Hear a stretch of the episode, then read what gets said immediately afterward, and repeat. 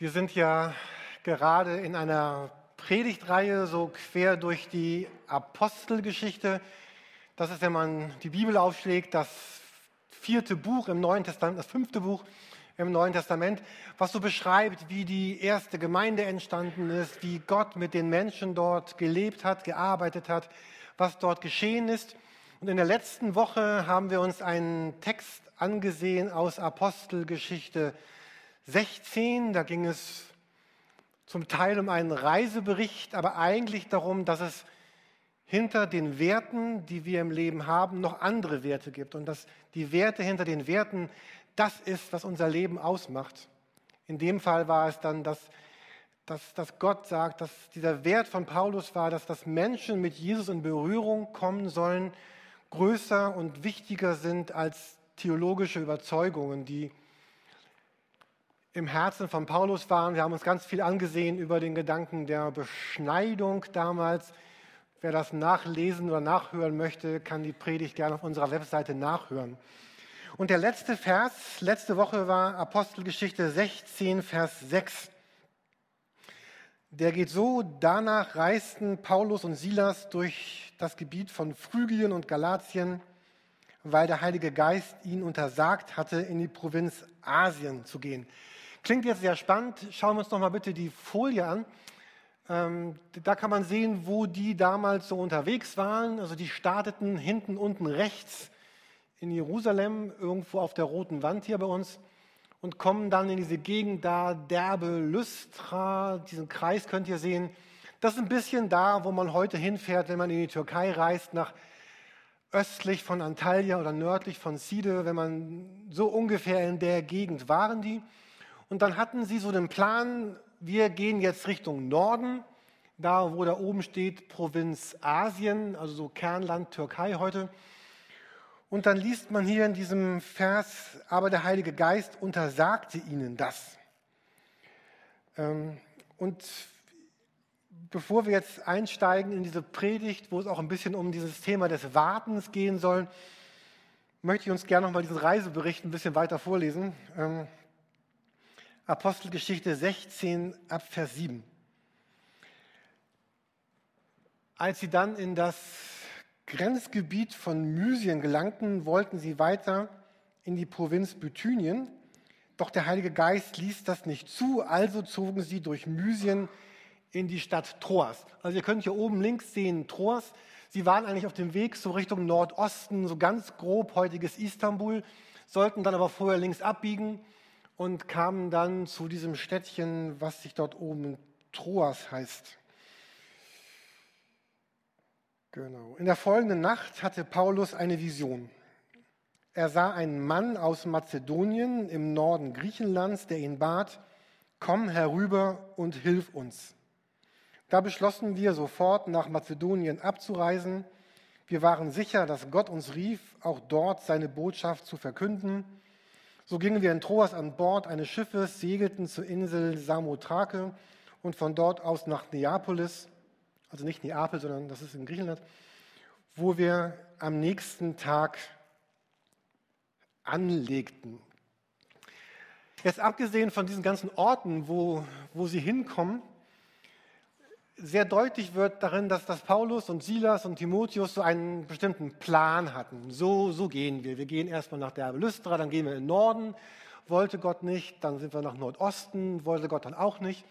Dann sind sie noch mehr nach Osten und irgendwann kamen sie nach Griechenland. Städte wie Philippi, Athen, Korinth. Man kann ja heute kaum Nachrichten gucken, ohne auf Griechenland gestoßen zu werden. Also Griechenland damals wie heute top aktuell aus verschiedenen Gründen. Und in diesem Text, den wir eben gelesen haben, gibt es so ganz viele von solchen Formulierungen. Da heißt es, der Heilige Geist, also Gott selber, hatte ihn untersagt, nach Asien zu gehen. Vers 7, Gottes Geist ließ das nicht zu. Vers 9, sie hatten eine Vision. Also wir lesen in so einem Reiseberichtstext etwas ganz Wichtiges über Gottes, Gottes Handeln. Das eine ist, dass Gott in ihr Leben hineinredet, hineinspricht. Und das ist auch wunderbar, wenn man das so liest. Aber wenn ich mir jetzt vorstelle, ich war der, der damals dabei war, der damals unterwegs war. Wir haben unsere Reiserouten uns überlegt, wir haben einen Plan, wir gehen dorthin, wir haben uns vorbereitet, wir haben die Koffer gepackt, wir haben uns informiert über die Provinz Asien, wir sind die Menschen dort.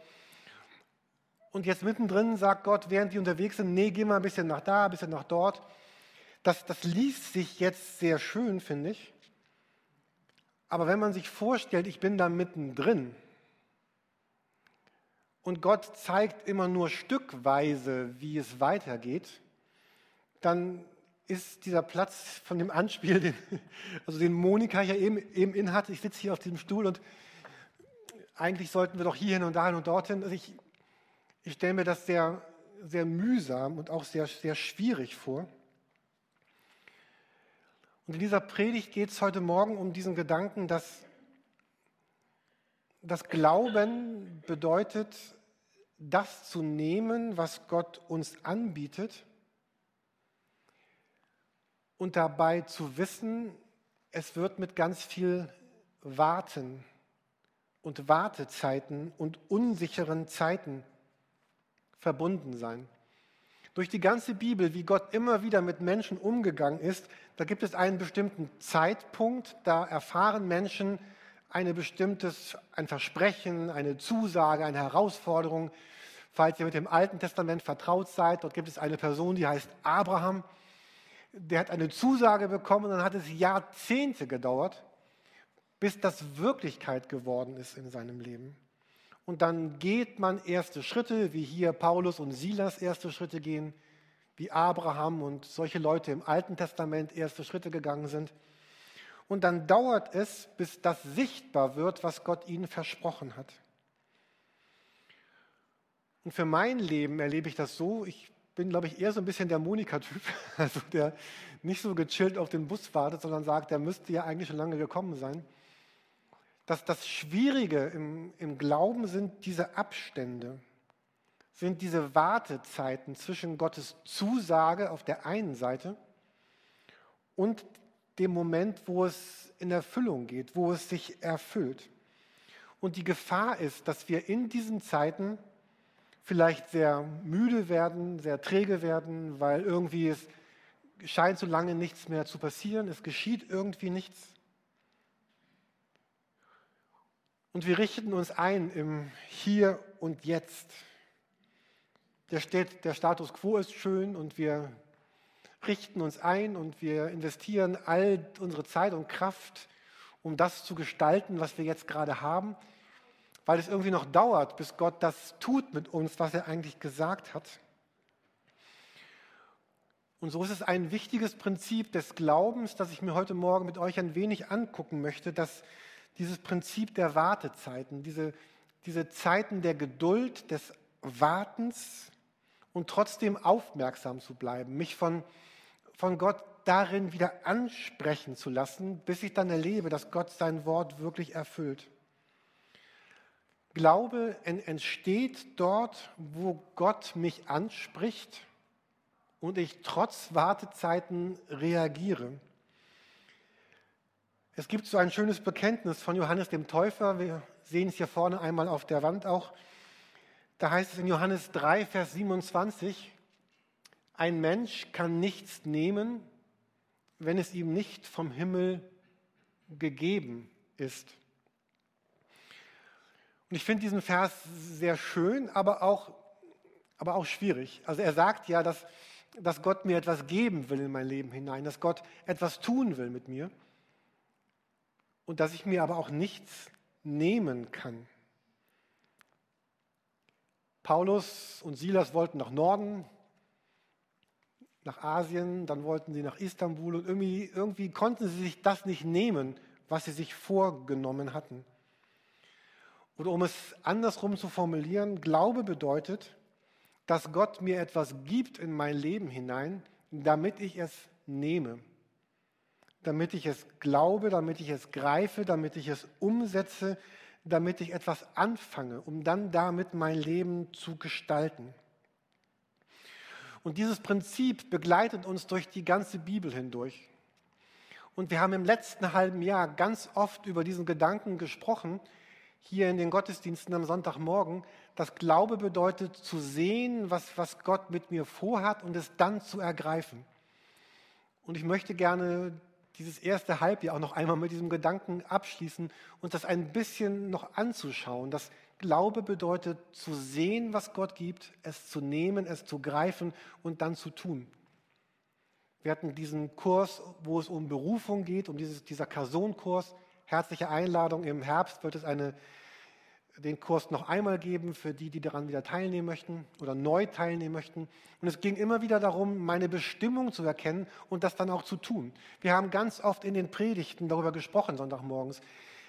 Die wichtigste Frage meines Lebens, was ist das, was Gott mit meinem Leben vorhat, um es dann zu tun?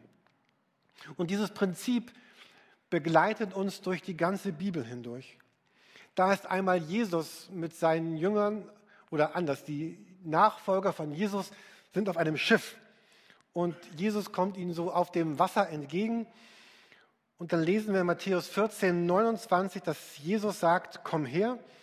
Und Petrus stieg aus dem Boot, ging auf dem Wasser und kam auf Jesus zu.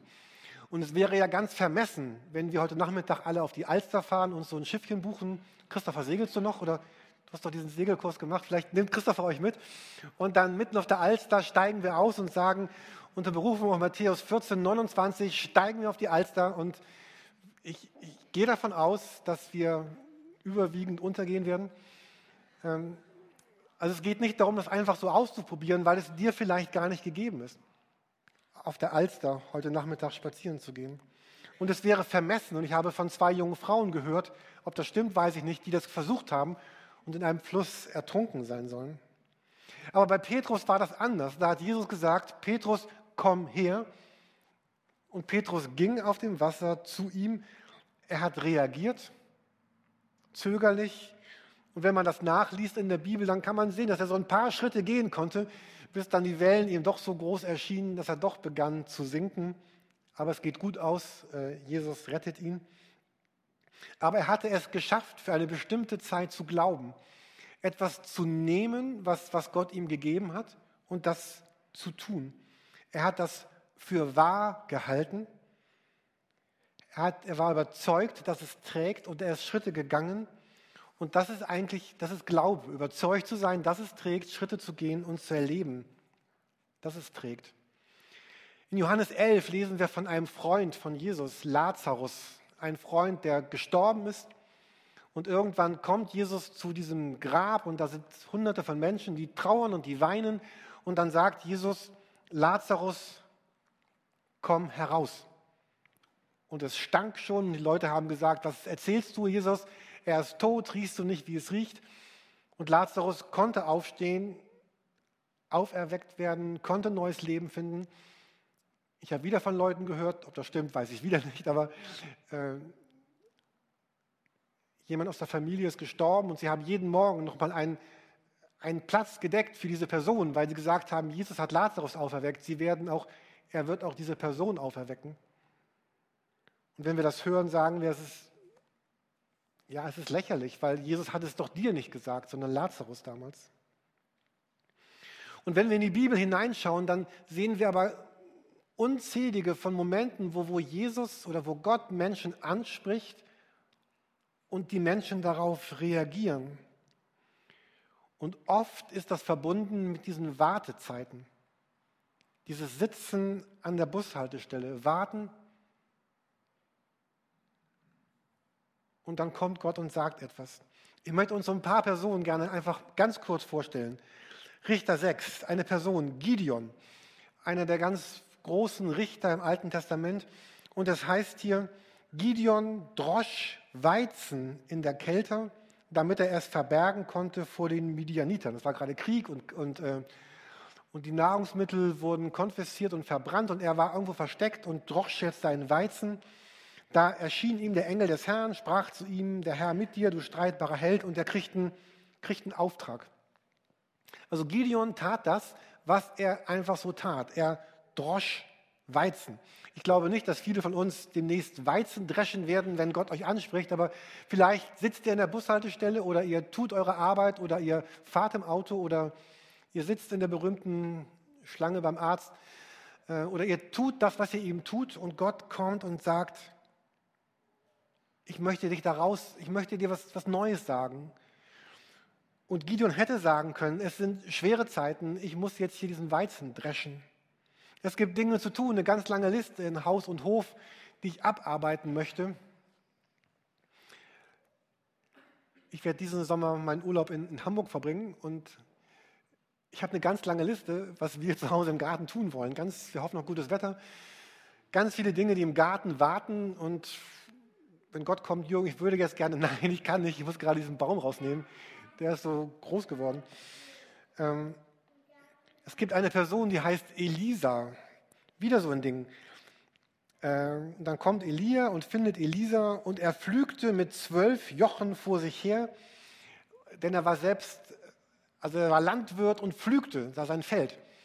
Und dann kommt Elia und sagt, Gott möchte gerne was von dir, Elisa. Und Elisas Leben beginnt, weil er seinen Flug irgendwie stehen lässt und wagt, etwas Neues zu tun. Wahrscheinlich werdet ihr auch nicht viel flügen in den nächsten Wochen, aber ihr werdet schlafen. 1. Samuel 3. Und Samuel hatte sich gelegt im Heiligtum des Herrn, also er schlief dort im Tempel nicht weil die Predigt so langweilig war, sondern weil er dort lebte und wohnte. Und der Herr sagte zu Samuel, der aber sagte, siehe Herr, hier bin ich. Also wieder so ein Gedanke, Gott kommt in das Leben von Samuel, weckt und schenkt Glauben. Eine andere große Person, David. David soll zum König gesalbt werden. Der Prophet kommt und holt all die Söhne zusammen und sagt, aber einer fehlt doch. Wo ist David? Ja, der hütet die Schafe. David tut, was er tut und plötzlich wird er zum König gesalbt. Matthäus 9, Vers 9. Jesus sah einen Menschen am Zoll sitzen, der heißt Matthäus. Er sprach zu ihm, folge mir, und er stand auf und folgte ihm. Also dieses Prinzip geht durch die ganze Bibel hindurch, dass Menschen tun, was sie gerade tun, dass sie warten, dass sie mit ihrem normalen Leben beschäftigt sind. Gott spricht sie an, Gott redet zu ihnen, die geben dem Raum in ihren Herzen und reagieren darauf und, und erleben es. Und vielleicht noch ein letztes. Die ersten Jünger, also diese Menschen, die mit Jesus unterwegs waren, das heißt in Matthäus 4, sie sitzen am See, flicken ihre Netze, Jesus kommt spricht sie an, folge mir nach. Und als ich mir diese ganzen Bibelstellen rausgesucht hatte, hatte ich so einen Moment, einen Gedanken, aber Jürgen, kann ich das denn, kannst du das wirklich übertragen auf das Leben von dir und das auf das Leben von uns heute? Hier geht es alle um, alles immer um große Persönlichkeiten. Hier geht es um, um Richter, um, um, um Führer des Volkes, hier geht es um, um Jünger, um Apostel, hier geht es um, um David, um Könige. Das waren alles bestimmte Menschen in bestimmten Situationen. Das waren besondere Menschen in besonderen Situationen. Und, und darfst du einfach jetzt so tun und sagen, ja, was die erlebt haben, äh, das, das sollen wir auch erleben. Ich bin überzeugt davon, dass Gott dieses Prinzip des Glaubens niemals geändert hat. Ich möchte euch einen Bibelvers zeigen, Epheser 4, Vers 7. Da sagt Gott Folgendes. Jedem Einzelnen von uns ist die Gnade in dem Maß zuteil geworden, wie sie Christus ihm geschenkt hat. Oder eine andere Übersetzung, doch hat jeder von uns seinen Anteil an der Gnade geschenkt bekommen, so wie Christus sie uns geschenkt hat. Hier in diesem Vers geht es um, um, um zwei Gedanken. Der eine Gedanke ist, dass jeder, jeder, der sich Christ nennt, jeder, der Christ ist, jeder, der Christ geworden ist, jeder, der zu Jesus gehört, jeder, der mit Gott unterwegs ist, bekommt etwas von Jesus, was Jesus dieser Person gibt, die für sie ganz persönlich gedacht ist. Und hier steht jeder Einzelne. Ich habe etwas, du hast etwas, jeder hat etwas von Gott. Und das Zweite, was sichtbar ist, dass das sehr, sehr unterschiedlich ist. Jeder bekommt einen, Anteil von dem, was Gott geben möchte. Nicht jeder hat alles, nicht alle haben dasselbe und das Gleiche. Gott gibt dir, damit du nimmst, auspackst und damit gehst. Jeder Einzelne hat seinen Teil bekommen. Im Leben ist es ja so, wir leben zusammen mit anderen, wir leben zusammen mit anderen Christen, wir sehen, was sie tun, was sie schaffen. Und nun gibt es ganz verschiedene Reaktionen, die, die ich bei mir kenne und von denen ich ausgehe, dass ihr sie bei euch auch kennt. Ich möchte einige von diesen Reaktionen darauf nennen. Zum einen erlebe ich mich im Vergleich mit Christen und diese anderen Christen haben scheinbar viel attraktivere Sachen bekommen als ich oder attraktivere Aufgaben oder attraktivere Fähigkeiten oder Gaben oder und dann trifft man diese Menschen und denkt, boah, so wie dir möchte ich auch sein. Äh, das möchte ich auch haben, das möchte ich auch können, das möchte ich. Es gibt so viele spektakuläre Dinge, also es gibt also so tolle Dinge, die Gott und ich denke, oh, warum ich nicht? Und dann gibt es auch so einen Gedanken von missmutig, neidisch, unzufrieden. Vielleicht kennt ihr das auch hätte auch gerne, was der hat und man fühlt sich nicht so gut. Und, ähm, aber es ist eigentlich absolute Dummheit. Und das ist ein Unbegreifen von dem, was Gott eigentlich tut. Gott sagt, jeder bekommt etwas. Und wenn Gott mir gibt, was er mir gibt und dir, was er dir gibt, dann wird das schon gut sein. Ich brauche also keinen Dingen nachzulaufen, nachzujagen, die andere haben. Und ich brauche mich nicht zu vergleichen mit dem, was andere sind, haben und tun. Und neben diesem Gedanken von unzufrieden gibt es noch so einen Gedanken von eher traurig. Ich bin so wenig. Ich habe so wenig. Ich habe einmal jemanden getroffen, der sagte, oh, diese anderen Christen, die sind so, die sind so viel und ich, ich habe so wenig und ich bin so unbedeutend und dann mache ich lieber, ich, ich, also so eine, es kam so eine so tiefe Niedergeschlagenheit über das eigene Nichthaben hinaus, ähm, dass mich das bis heute noch bedrückt hat, wenn ich an diese Person zurückdenke. Und natürlich ist es toll zu sehen, was andere Christen für Gaben und Fähigkeiten haben. Und das kann auch Ansporn sein, zu überlegen, aber Niedergeschlagenheit, Enttäuschung ist nie das, was Gott dir gibt. Aber es gibt auch die andere Seite.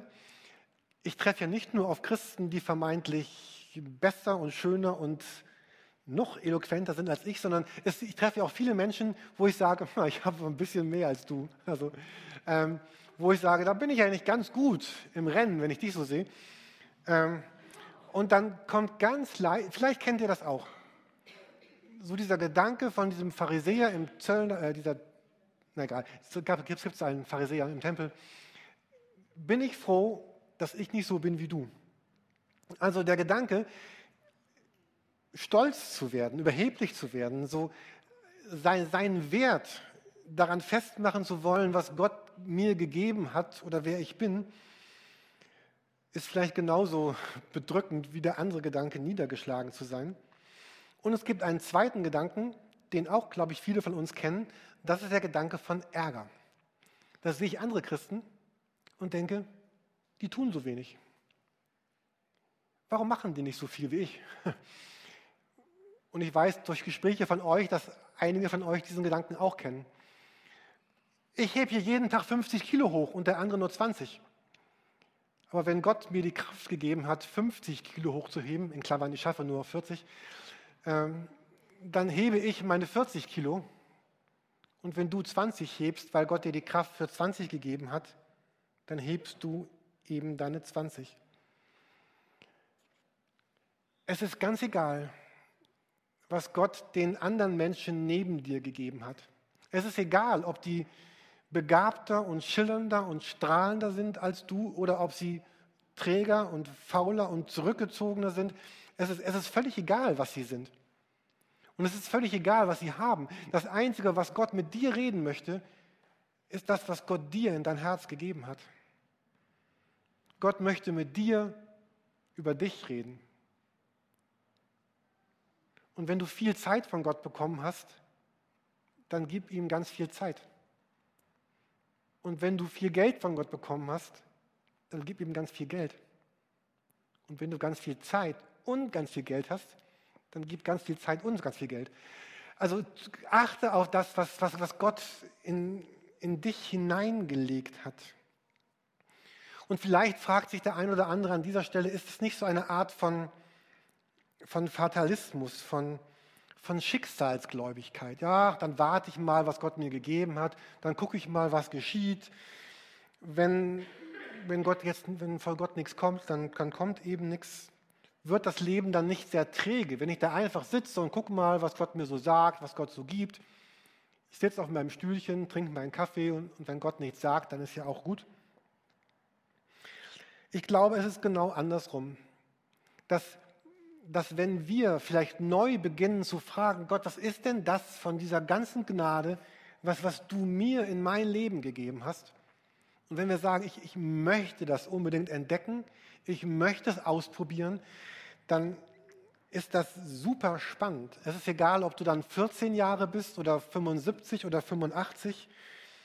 Ähm, Gott wird dir für deine Lebensphase, für deine Kraft, für deine Stärke das geben, was er dir aufs Herz legen möchte. Gottes Ruf ist nicht ein Ruf in die Bequemlichkeit, sondern in Gottes Bestimmung hinein. Und ich bin überzeugt, dass das wirklich ein ganz spannendes Leben sein wird, wenn wir darauf schauen und achten, was Gott uns sagt. Nimm und ergreife das, was Gott dir gibt. Verdödel, verdödel dein Leben nicht mit belanglosen Dingen, die am Ende wirklich egal sind. Verliere dich nicht in den tausend Dingen des Alltags. Dieser eine Bibelvers in Matthäus 13, da sagt Jesus, dass die Sorge der Dinge in der Welt und der betrügerische Reichtum in der, dich in die Gefahr bringen, dass sie deinen Glauben ersticken, dass sie dich so zuwuchern, dass diese Belanglosigkeiten so groß werden. Das Prinzip des Glaubens heißt, setz dich in Bewegung. Und Gott sagt, ich gebe dem einen 100, dem anderen 50, dem nächsten 25. Es ist eigentlich egal, was Gott dir gegeben hat. Pack das aus und seh hinein. Falls ihr heute Nachmittag oder in den nächsten Tagen noch Zeit habt, falls ihr im Römerbrief Kapitel 12 nachlesen wollt, das ist doch einmal in einer ganz schönen Weise beschrieben, wie, wie Gott das sich vorstellt. Römer 12. Ich möchte enden mit noch einmal mit diesem Petrus auf dem Wasser.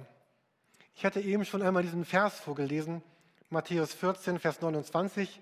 Er sprach, komm her. Das galt jetzt nicht dir, Lukas, sondern das hatte der, der Jesus dem Petrus gesagt. Aber du darfst auch gerne kommen. Ähm, Jesus sprach, komm her. Und Petrus stieg aus dem Boot, ging auf dem Wasser und kam auf Jesus zu.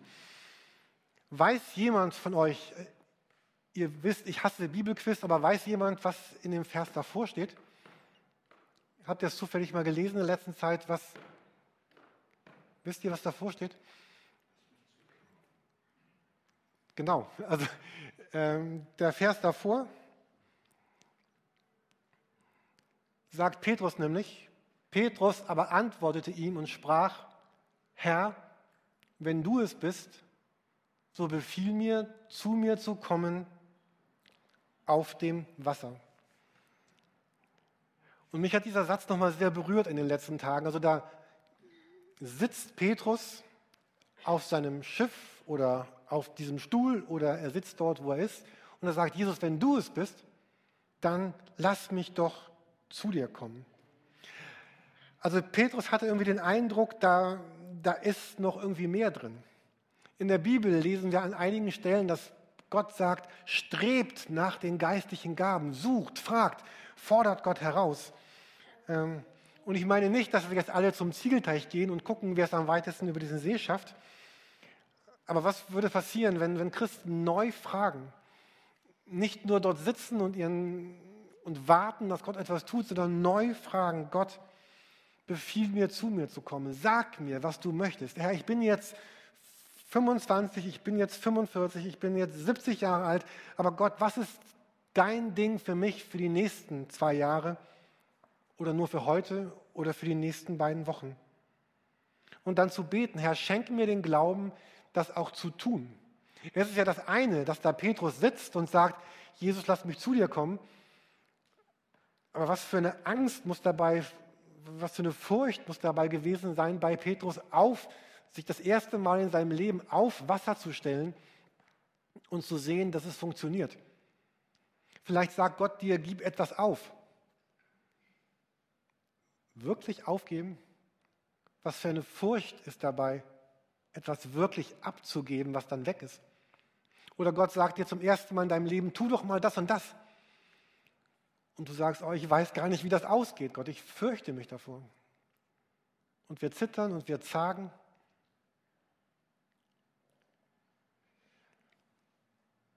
Jesus möchte etwas tun mit,